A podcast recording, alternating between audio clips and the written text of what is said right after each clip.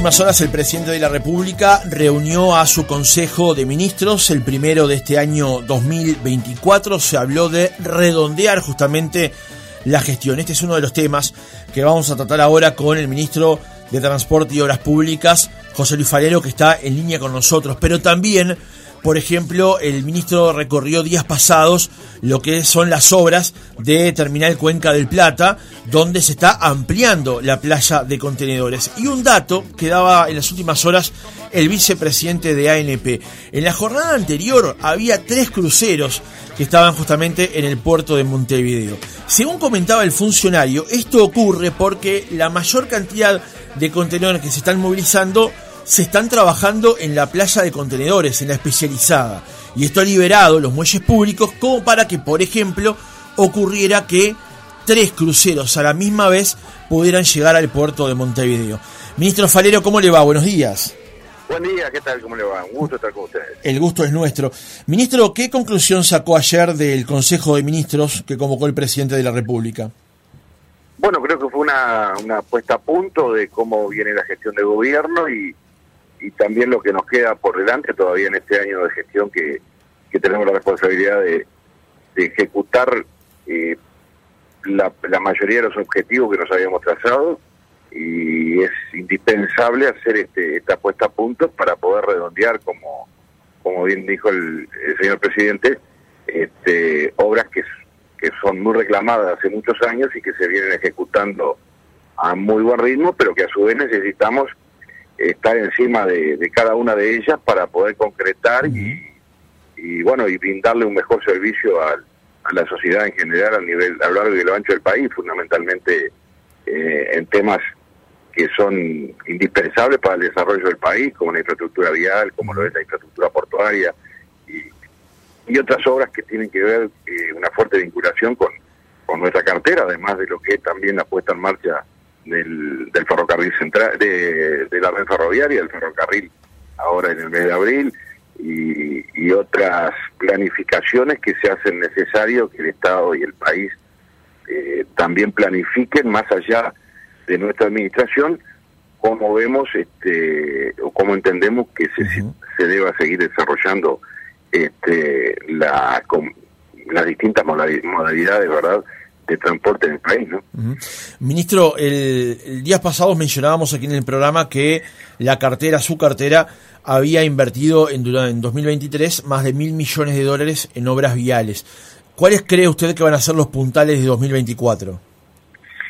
Bueno, nosotros tenemos planificado hacer una inversión similar a la, del año pasado para poder culminar con el objetivo que nos habíamos trazado, que era este, generar un, shock de infraestructura este, eh, histórico en el país y que para que esto acontezca tenemos que poner toda la carne del asador y tener en la cancha este, un equipo eh, idóneo, profesional y técnico que nos permita que las cosas que se concreten tengamos la certeza como administradores públicos de que sean obras que van que excedan nuestro periodo en lo que hace a, a la durabilidad, a la calidad de las obras y a la puesta a punto de, algo indispensable como es este eh, la, la, movilidad de transporte en general, ¿verdad? Así que bueno, son temas que, que, nos exigen mucho este, y que no podemos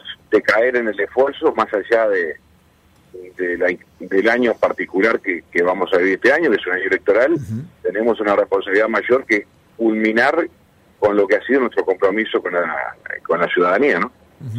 Ministro, hoy la diaria eh, comenta, informa en, en, su, en su portada que usted contrató 17 cargos de confianza a través de la CND, aunque declaró a la Oficina de Servicio Civil solo 5, y que algunos de esos asesores ganan 320 mil pesos por mes, lo que supera el tope establecido para el ministerio.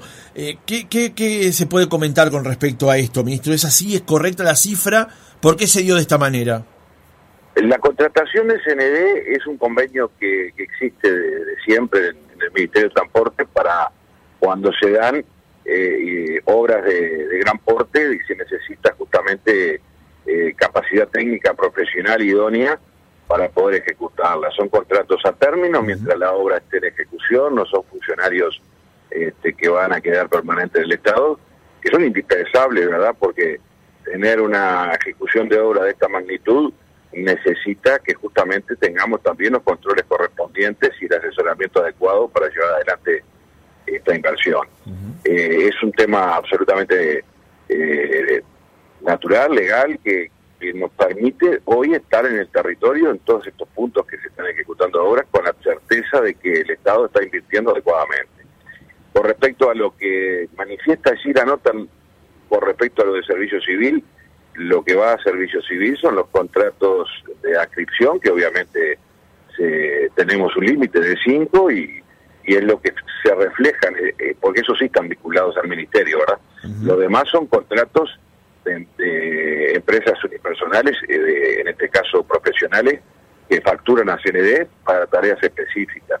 Son temas este, totalmente naturales que se necesitan, además dentro de lo que ha sido un, fuerte una fuerte reducción de personal que ha tenido el ministerio en estos últimos años, ya que se ha jubilado mucha gente y el, y el, mandato que teníamos desde el primer día era no ingresar este, funcionarios al Estado eh, en la misma magnitud de lo que se iban retirando y eso este, llevó a la necesidad de tener que hacer lo que siempre se ha hecho, este, no detener las obras y contratar gente idónea para eso, ¿no? Ministro, usted hablaba recién del ferrocarril central y mencionó la fecha de abril. ¿En abril va a comenzar a funcionar efectivamente el ferrocarril? Le pregunto porque desde la empresa, desde el concesionario, se habían realizado ya obras, se habían realizado ya pruebas con respecto al ferrocarril y de hecho para venir a la radio todos los días paso por un tramo de la obra del ferrocarril y se están haciendo pruebas permanentemente. ¿Cuándo es la fecha de inicio del servicio? Bueno, la, idea es que en el mes de abril podamos pasar, este, empezar a funcionar con el ferrocarril ya con carga, ¿verdad? Lo que usted dice es así. Para que esto acontezca tenemos todavía un tiempo de pruebas, de tener la certeza de que la infraestructura ferroviaria está en condiciones, que los operadores tengan la tranquilidad y el conocimiento de toda la red.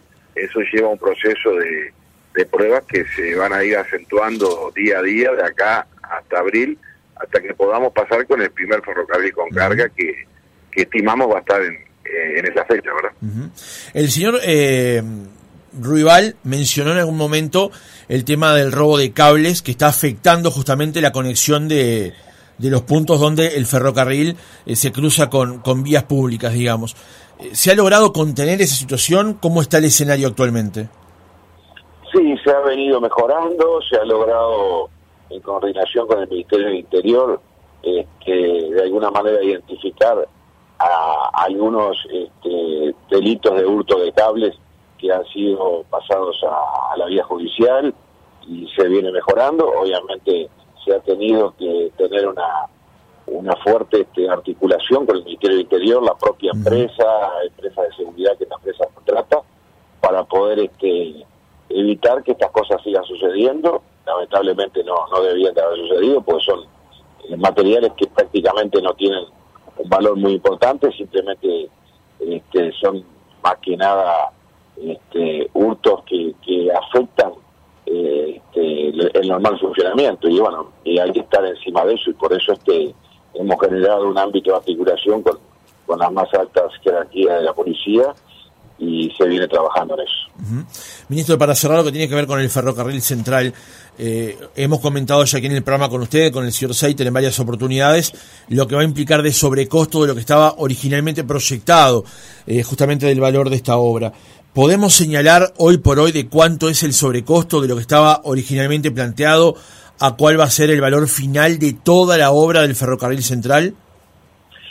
Bueno, estamos en este momento, se está trabajando en eso, ¿verdad? Hemos tenido que hacer obras adicionales, no previstas, como ustedes saben, que son que tienen que ver con obras que no estaban previstas en el proyecto, para tratar de mitigar la afectación que tenía eh, la nueva construcción ferroviaria. Y, bueno, vamos a tener, supongo, ese número un poco más eh, definido en el correr de un par de meses más, porque todavía estamos trabajando en obras que no están vinculadas directamente a, a la red ferroviaria, sino a la mitigación de, de barrios o de localidades que donde atraviesa la red ferroviaria que necesitaban intervenciones complementarias, ¿verdad? Nosotros este, inclusive hemos firmado un convenio con, con la Intendencia de Montevideo para poder también coordinar con ellos el pasaje en cada paso nivel, eh, la regularización y la movilidad de cada barrio para que, bueno, este, sean obras que no están vinculadas al ferrocarril, pero necesitaban tener una mejor vinculación.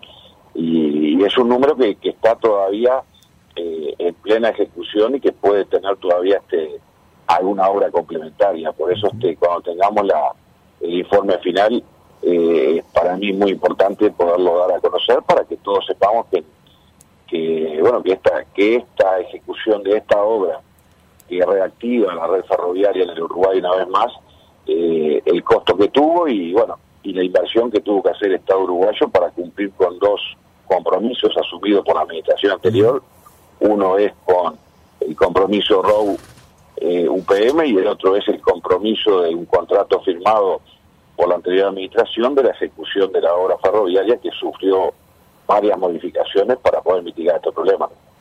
Ministro, le cambio de tema. Días pasados usted recorrió junto con autoridades de ANP y de la empresa belga Catunasi las obras de ampliación de la playa de contenedores de Terminal Cuenca del Plata. ¿Cómo evalúa las obras y de qué fechas estamos hablando para lograr que la empresa, eh, bueno, efectivamente cumpla con lo que se había sido parte del acuerdo para la extensión de, la concesión? Bueno, la impresión que nos llevamos fue este muy buena en el sentido de que el ritmo que está llevando la obra este, de, de, ganarle a, al mar eh, más este tierra para poder este, generar un mejor servicio portuario se viene este dando dentro de lo previsto. ¿verdad? Eh, hoy se está trabajando de las 27 hectáreas este, que se empieza a recuperar el incremento ¿verdad? de la esplanada portuaria. Eh, ya hay siete muy avanzadas. Esas siete nos va a permitir que en el mes de mayo del año próximo, una vez que se consolide este, eh, la, la nueva esplanada portuaria, va a permitir que a su vez también le ganemos un espacio más de atraque, unos 330 metros más de atraque, lo que nos va a permitir operar con, con más barcos a la vez y eso es este, fundamental para generar el, el desarrollo portuario que el país necesita e ir transformándolo al puerto de Montevideo este, en un hub regional y logístico de relevancia con condiciones este, que nos permiten estar eh, muy bien posicionados a nivel regional para que Uruguay sea visto como un, puerto ideal para el transporte de mercadería, más allá de la producción nacional, también de la producción regional. Así que estimamos que en el mes de mayo vamos a tener ya una primera etapa, mayo del año próximo, ¿verdad? Sí, claro. La primera etapa ya concluida, que va a mostrar un, un avance importante en esa, en esa estrategia eh, portuaria que el Uruguay se ha trazado como meta, ¿no? Ministro, eh, comentaba cuando introducía el reportaje acerca de estas características del puerto de Montevideo, donde el señor Loureiro de ANP comentó que eh, en las últimas horas se habían atracado en el puerto de Montevideo tres cruceros y eso se podía hacer eh, porque el nuevo orden o el nuevo reordenamiento interno del puerto metropolitano permitía que el trabajo de contenedores se realizara en la playa especializada y que el puerto para estas eh, cuestiones multipropósito, digamos, o sea, los puertos, los muelles públicos pudieran atracar eh, los cruceros. Había tres en simultáneo. ¿Esto es así? Es así, y eso es, es, como lo decía Loureiro, ha sido parte de la estrategia, ¿verdad? Mejorar eh, y reordenar las instalaciones portuarias para poder poder recibir más allá de los de los buques de carga también recibir este cruceros que apuestan a, fortalecer el turismo en el Uruguay y que hemos visto una fuerte presencia de cruceros durante esta temporada que ha venido incrementándose año a año y lo que nos ayuda también a, fortalecer otro rubro importante de la economía del país. Ministro, vuelvo a lo anterior. ¿Le sorprendió el punto de avance de las obras entonces? Sí, la verdad que sí. Yo, yo no había estado, este, pero vimos un, un avance en poco tiempo muy importante que nos hace pensar que vamos a poder cumplir con esa meta de mayo del año próximo y vamos a tener un atraque más o un, espacio más para poder recibir un, barco más este al mismo tiempo en, este puerto que se está desarrollando. Ministro, eh, siguiendo en tema, días pasados la empresa canadiense chilena Neltume Ports, principal inversor en Montecón, eh, presentó ante presidencia y, los ministros de transporte y, también economía y relaciones exteriores lo que sería el principio para realizar un arbitraje porque entienden se vieron perjudicados con el acuerdo que llevó el Estado Nacional con la empresa belga Catunasi, principal eh, operadora de, de, TCP. ¿Cómo recibió esta noticia, la posibilidad justamente de que la empresa Montecón realice un arbitraje? Bueno, yo en lo personal digo, estimo que que se, era un tema que se podía dar, cualquier cualquier empresa en el país que entienda que se ve afectada puede presentar un recurso y así lo ha hecho y ahora este, queda en, el ámbito jurídico de nuestras carteras este, defender la postura del gobierno que entendemos es defendible, pero que bueno, va a iniciarse ahora un proceso de, intercambio, ¿verdad? No es que ya entremos en el arbitraje, sino que es un anuncio que activa un un ámbito de diálogo que siempre lo hemos tenido, pero que se, se, quedará con este, mayor este, articulación en estos próximos tiempos para ver si entienden este, de que de que bueno que el Estado ha hecho lo que debía hacer, que a nuestro entender ha sido así y estamos convencidos de ello. Pero bueno, en este tipo de discusiones eh, hay temas que, que hay que analizarlos y para eso hay hay un equipo trabajando y analizando eh, cuáles son las afectaciones que esta empresa entiende que pudo haberse este, eh, haberse visto afectada. En lo personal creo que es un, tema que netamente jurídico, pero convencidos de que de que Uruguay hizo lo que tenía que hacer. ¿Usted cree que es mejor el arbitraje o ir a una negociación? Bueno, eh, teniendo en cuenta cuál es la posición que tiene el Estado, ¿no? De que entiende de que no incumplió ninguna norma. Por eso digo, yo creo que eso va a ser, una vez que tengamos el primer informe jurídico, quizás podamos, este eh, digo, profundizar en el tema. me parece que sería irresponsable de mi parte emitir una opinión hoy donde recién entra y se está recién este en análisis desde el punto de vista jurídico.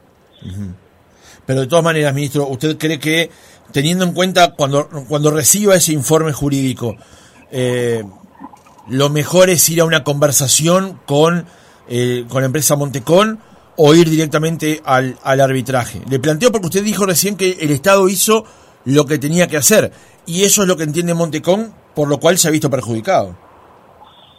Yo creo que el ámbito de diálogo siempre es, eh, no, no, no nos podemos amputar esa posibilidad. Es más, tenemos vínculos con Montecón. Montecón sigue operando en, los puertos públicos y, y también en Nueva Palmira y bueno, y o sea, diálogo hay si tenemos que profundizar el diálogo este, para generar un ámbito eh, de diálogo que, que, sea eh, lo más conveniente para el país, no tenga duda que vamos a utilizar ese camino. ¿no? José Luis Falero, ministro de Transporte y Obras Públicas, gracias por haber estado otra mañana con nosotros. No, gracias a ustedes, que pasen